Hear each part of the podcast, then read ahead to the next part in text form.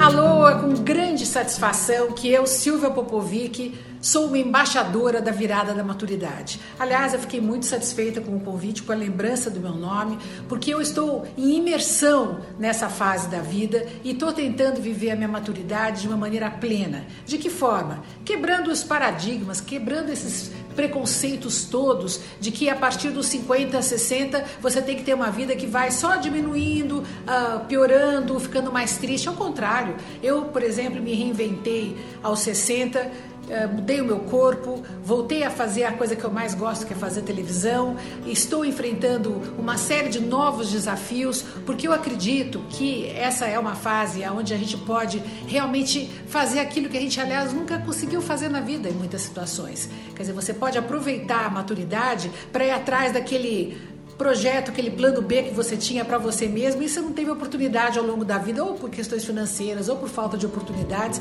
E finalmente, quando chega essa fase, você pode uh, começar a fazer aquilo que te dá prazer.